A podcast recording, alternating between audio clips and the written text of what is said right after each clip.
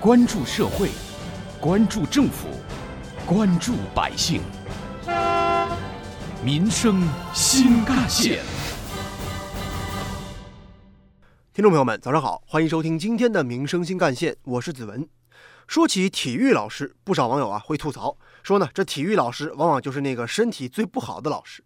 为什么这么说呢？因为回忆起学生时代，这往往体育老师呢常常被其他老师霸占课程，而其他老师的这个说辞往往都惊人一致，那就是体育老师今天生病了，咱们上数学、上语文、上英语、上物理、上地理、上化学、上历史等等，就是不上体育课。当然，这体育老师身体不会真的不好，只不过在其他老师看来，体育课呢没那么重要，于是只能委屈体育老师打着引号的常年抱病了。当然，也不只有这些老师这么看，很多家长乃至学生可能都真的这么想，觉得体育没那么重要吧。当然，这也是为什么青岛一个中学让体育老师当班主任，家长群竟然炸开了锅的内容。甚至有些家长呢去政府信箱投诉，而如今教育部都发话了，将来希望他能够成为一个时髦，这时髦就是体育老师也可以当班主任。这就意味着教育部也给体育老师来撑腰了。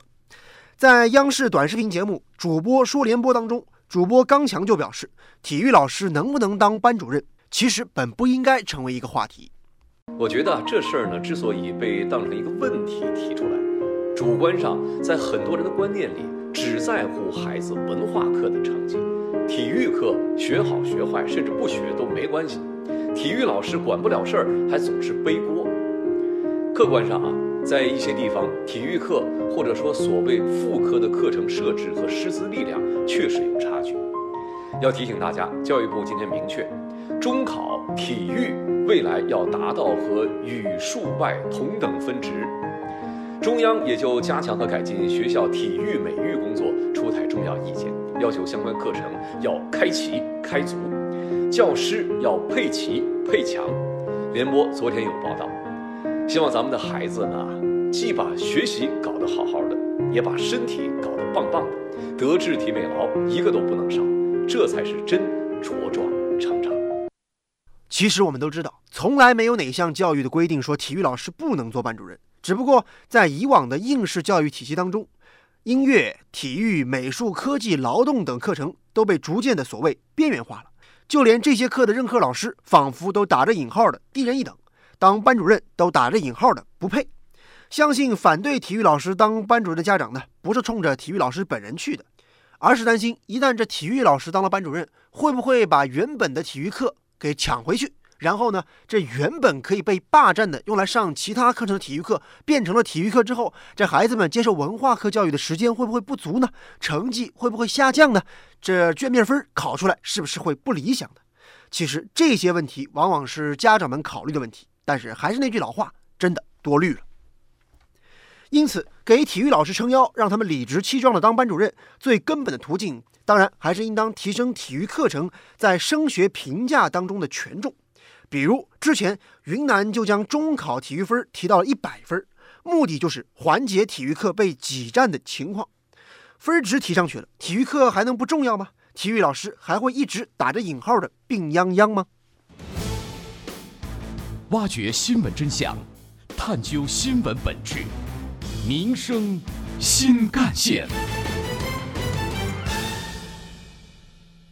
其实体育课不被重视，也不仅仅是义务教育阶段常见的问题。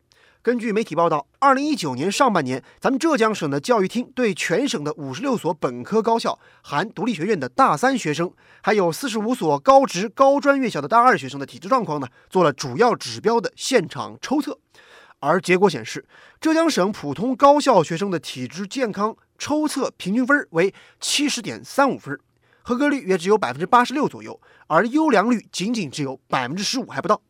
可以说，这样的结果实在算不上理想，也让更多人对于大学生的身体素质也隐隐担忧。许多高校的体育老师反映，现在很多大学生虽然有时间上体育课，但是这身体素质却逐年下降，而且他们对体育课的兴趣往往也大不如前了。以前呢，大学生在上完体育课之后还可以去踢球、打篮球，而现在很多大学生连八百米都跑不下来。而在以前，很多大学生会把体育运动项目作为业余放松的一个重要手段。而现如今，随着科技的发展，很多学生宁可玩手机、打游戏，也不再愿意走向操场了。近日，记者来到了浙江工业大学朝晖校区。虽说秋高气爽，但是记者在操场上并没有看到很多前来运动的学生。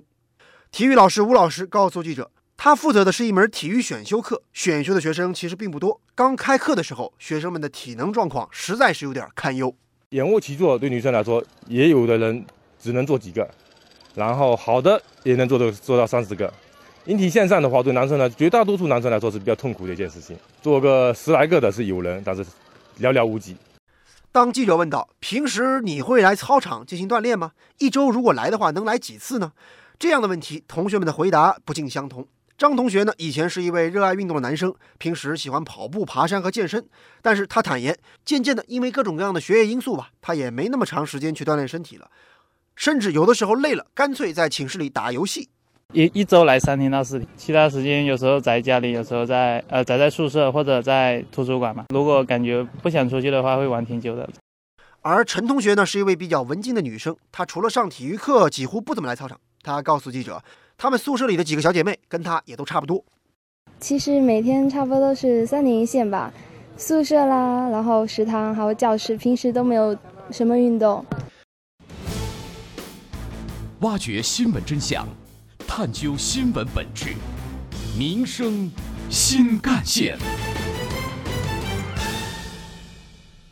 说到义务教育阶段的体育课程，从过去的总是被要课、被霸占课程，到如今可以和语数外平起平坐。这麻雀变凤凰的背后，是社会与时代对于健康的呼唤和期望。完全人格守在体育，文明其精神，野蛮其体魄。不懂体育者，不可当校长。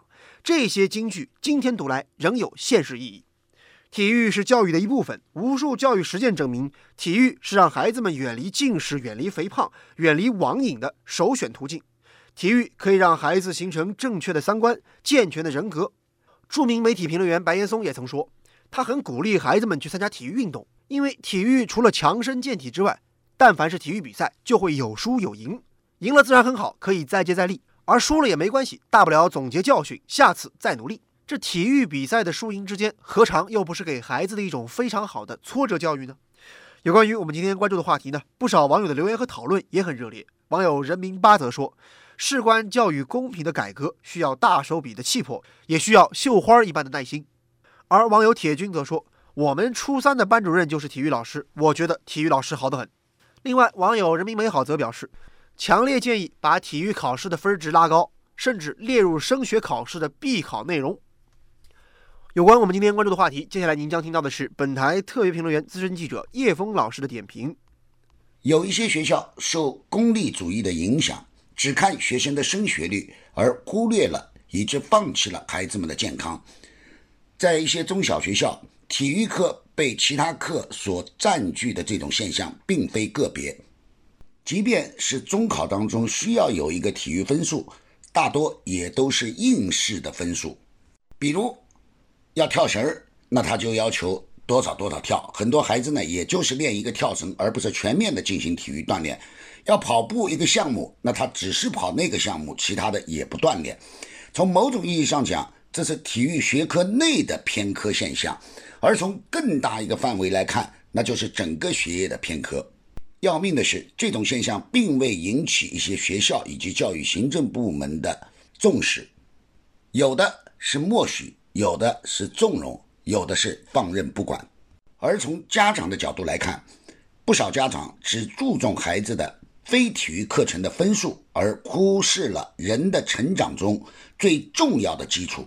说健康重要，谁都不会否认。我们常常可以看到这样的一种状态。老年人相互见面的时候，都会用这句话呢，互相提醒、互相勉励；而在中青年群体中，这个真谛似乎就被忘到了脑后了。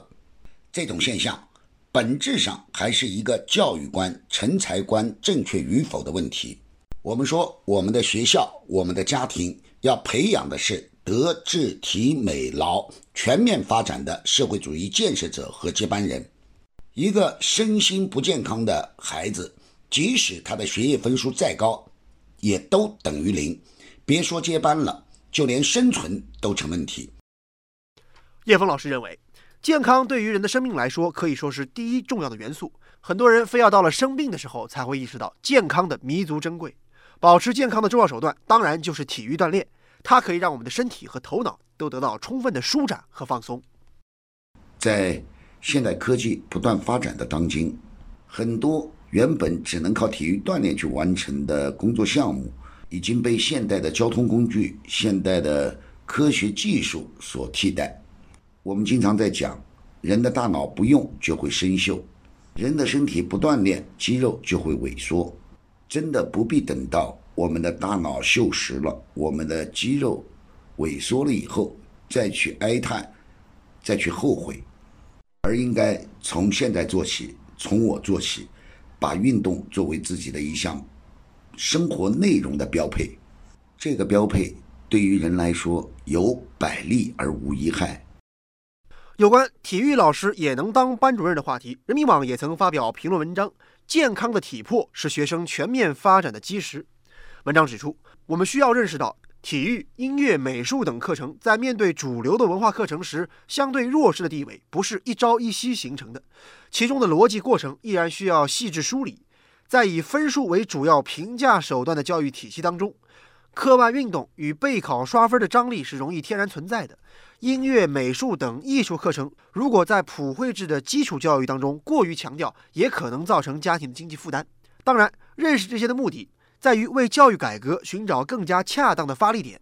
毕竟，让体育等科目的老师腰板硬起来不是唯一的目的，真正的目的还是让教育评价更加合理，还是为了让学生可以更加全面的成长为大写的人。